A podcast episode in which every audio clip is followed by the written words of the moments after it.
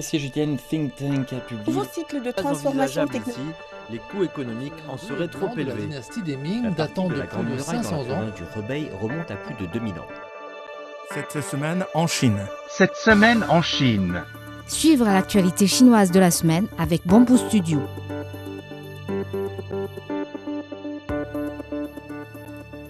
Chemins de fer chinois attendent accueillir 190 millions de voyageurs lors du pic de voyage de 12 jours des vacances de la fête nationale qui coïncide avec la fête de la mi-automne, a annoncé mardi la société China State Railway Group.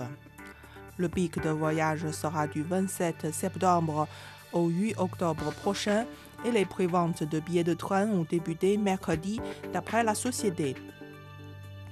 La volonté de la population en faveur d'un déplacement lors des vacances est forte et les voyages de passagers sur les chemins de fer devraient ainsi connaître une croissance robuste, a noté la source, ajoutant que des efforts seraient déployés pour renforcer la capacité de transport et optimiser le système de vente de billets. La fête de la mi-automne, qui tombe le 29 septembre de cette année, est une fête traditionnelle chinoise, généralement marquée par des réunions familiales, l'observation de la pleine lune et la consommation de gâteaux de lune.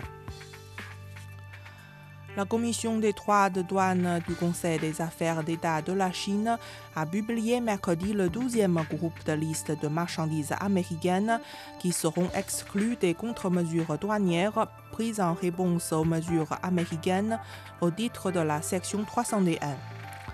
L'exemption des contre-mesures douanières pour le dixième groupe de liste de marchandises sera prolongée, puis entrera en vigueur du 16 septembre 2023 au 30 avril 2024, a déclaré la Commission dans un communiqué. Après avoir accompli toutes les missions lui assignées, le vaisseau cargo chinois Tianzhou 5 s'est séparé de la combinaison de la station spatiale lundi à 16h46 avant de passer en vol indépendant, souligne l'agence chinoise des vols spatiaux habités.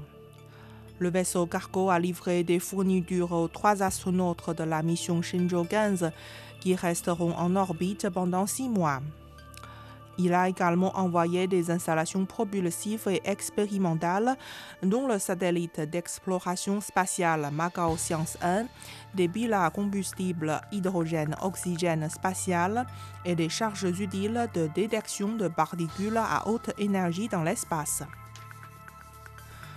L'administration nationale de l'immigration de Chine va lancer en ligne sur sa plateforme de services de nouveaux services tels que les rendez-vous, les demandes de renseignement de visa ainsi que d'autres documents pertinents pour les étrangers à partir du 9 octobre prochain.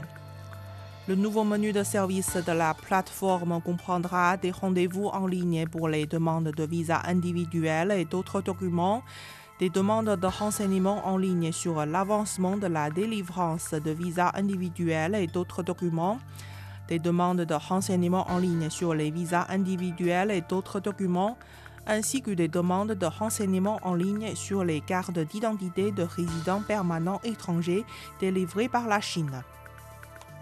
Elle comportera également des demandes de renseignements en ligne sur les informations des passeports des étrangers ayant le statut de résident permanent, des demandes de renseignements en ligne sur les autorités délivrant les documents pertinents, des conseils en ligne sur les services et une assistance en ligne pour les parents ou amis des utilisateurs de services en leur nom, a précisé l'administration nationale de l'immigration.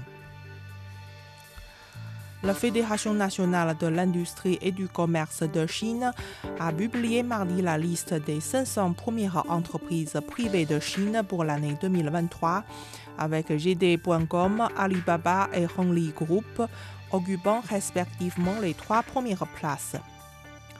Selon un rapport de recherche et d'analyse publié en même temps que la liste, le seuil d'entrée en termes de revenus en 2022 pour les 500 premières entreprises privées s'élevait à 27 578 milliards de yuan, environ 3,8 milliards de dollars, marquant une augmentation de 1211 milliards de yuan par rapport à l'année précédente.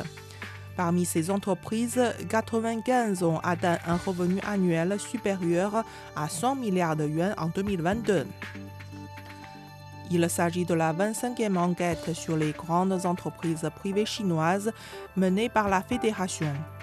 Au total, 8 961 entreprises, chacune avec un revenu annuel supérieur à 500 millions de yuan, ont participé à l'enquête. La Chine est devenue le plus grand pays propriétaire de navires au monde en termes de tonnage brut, a annoncé mardi le ministère des Transports.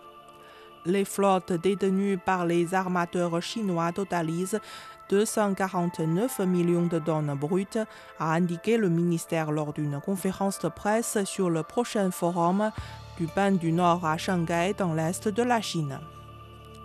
En 2022, le débit de frais dans les ports chinois a avoisiné les 15,7 milliards de tonnes et le débit de conteneurs a totalisé 296 millions d'équivalents 20 pieds.